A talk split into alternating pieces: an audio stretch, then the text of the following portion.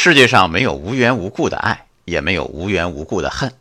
看到一个说法，宇宙最伟大的能力，它让不同的人来到世界，来到地球，来经验人生。我们遇到的所有人，都是为了丰富我们的生命而来。哎，这些人里面，当然包括你喜欢的人和你不喜欢的人。看开了，是不是都应该感谢他们呢？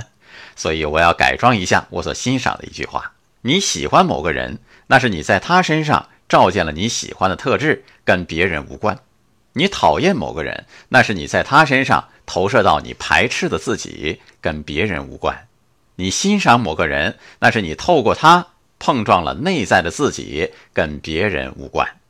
世界上没有无缘无故的相遇或者离开，爱或者怨恨，都只是遇见了自己。好，那就让我们好好感恩这次地球的旅行，好好享受这生命的相遇吧。爱生活，高能量。